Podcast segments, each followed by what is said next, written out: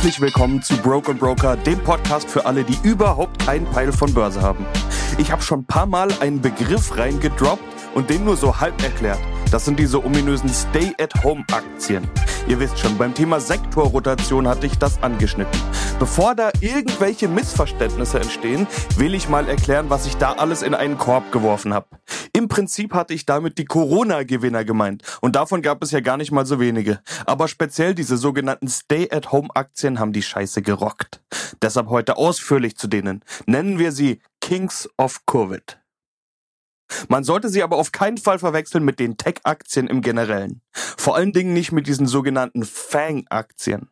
FANG ist eine Abkürzung und steht für Facebook, Amazon, Netflix und Google Google ist als Aktie inzwischen übrigens nach der Konzernmutter benannt, also Alphabet. Man müsste also eigentlich von Fana-Aktien sprechen und manch einer nimmt den größten Tech-Konzern auch noch mit dazu. Apple inzwischen 2,2 Billionen US-Dollar wert. Dann wären wir schon bei F-A-A-N-A und das klingt irgendwie mehr nach Snoop Dogg als nach Aktien. Wenn man dann noch Microsoft reinwerfen will, dann sind irgendwann alle raus und das Kürzel verfehlt sein Ziel. Eine leichte und einfache Gedankenstütze und Punchline zu sein. Und ihr wisst ja, es gibt nur einen Punchline-Gott in diesem Börsenbusiness und das bin verdammt nochmal ich. Also müssen wir eben mit diesem erbärmlichen Fang-Begriff zufrieden sein und dann irgendwie die anderen Big Tech-Aktien einfach mitdenken. Also nochmal.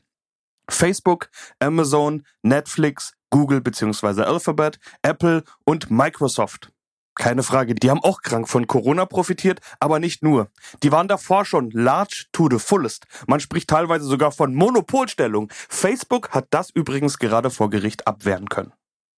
Corona hatte einen speziellen Effekt. Ich habe euch ja schon mal erklärt, dass die Börse immer danach sucht, wer der nächste Gewinner und Verlierer sein könnte. Dass der Markt immer versucht, die Zukunft irgendwie vorwegzunehmen, einzupreisen, wie man das nennt.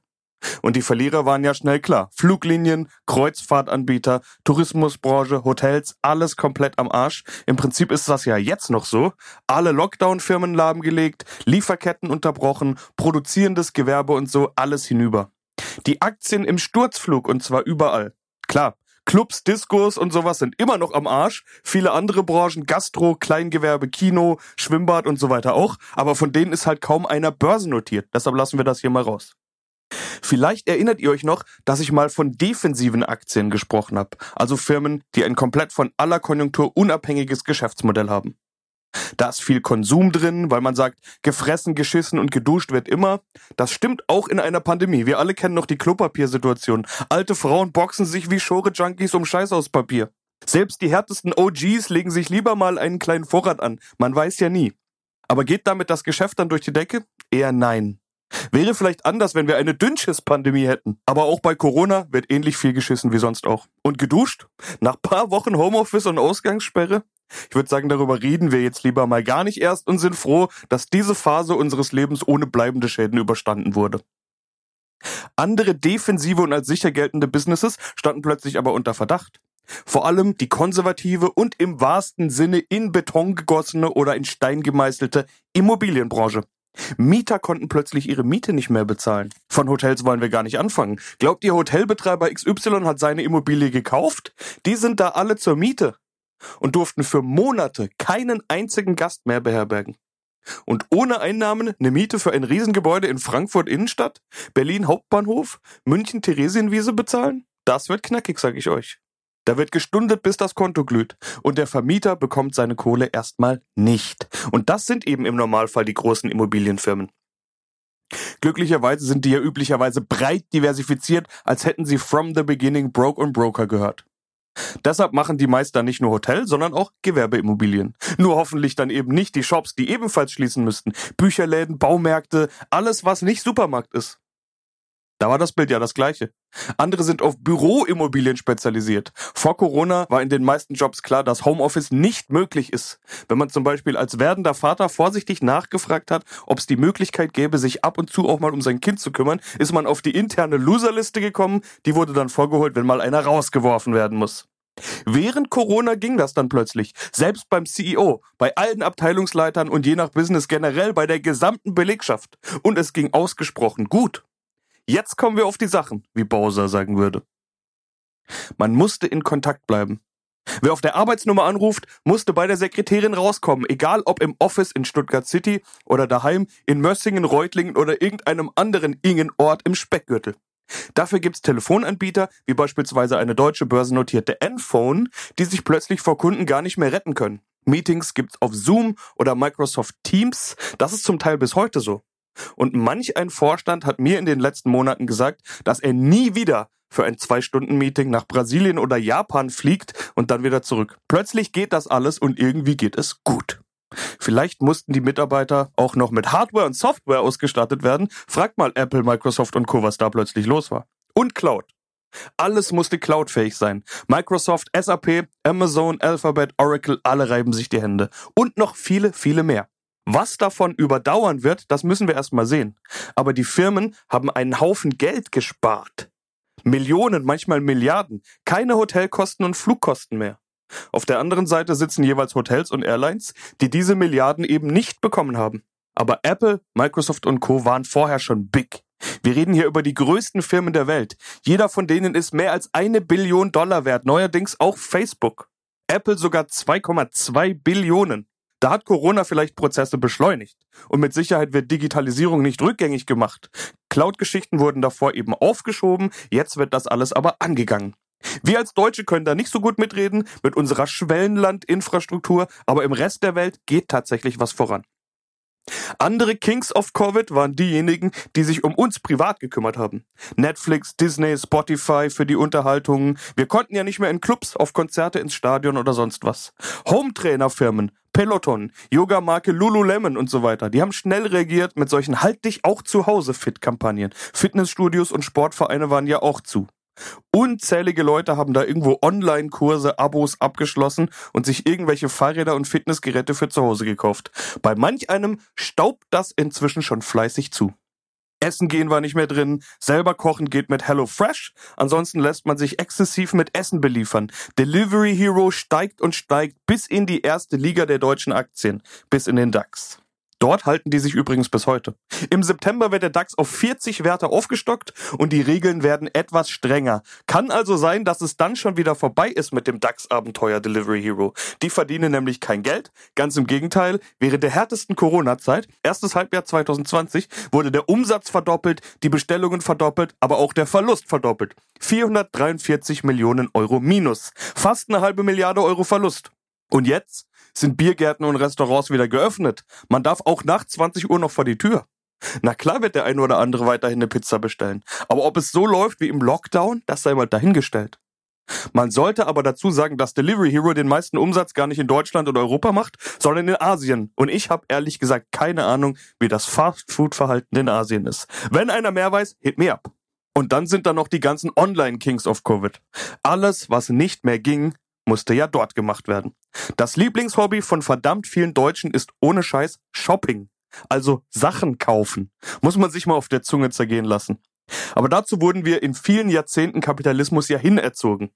Ich schieb's jetzt mal auf System und die mediale Dauerbeschallung. Alternativ müsste es nämlich am Charakter der jeweils Shoppenden liegen oder am Kreativitäts- und Interessenmangel, andersweitig Beschäftigung zu finden. Langer Rede, kurzer Sinn. Wer nicht mehr in die Shopping Mall konnte, der musste halt zu Amazon, Zalando oder wie die alle heißen. Oder man hat neben Shopping noch die eigene Wohnung als Hobby. Auch so ein deutsches Ding. Da geht's dann zu Home24, um Möbel und Accessoires zu besorgen. Auf einmal waren wir alle irgendwie Heimwerker und Innenarchitekten. Aber wenn man die ganze Zeit in den gleichen vier Wänden sitzt, dann soll es ja auch schön sein.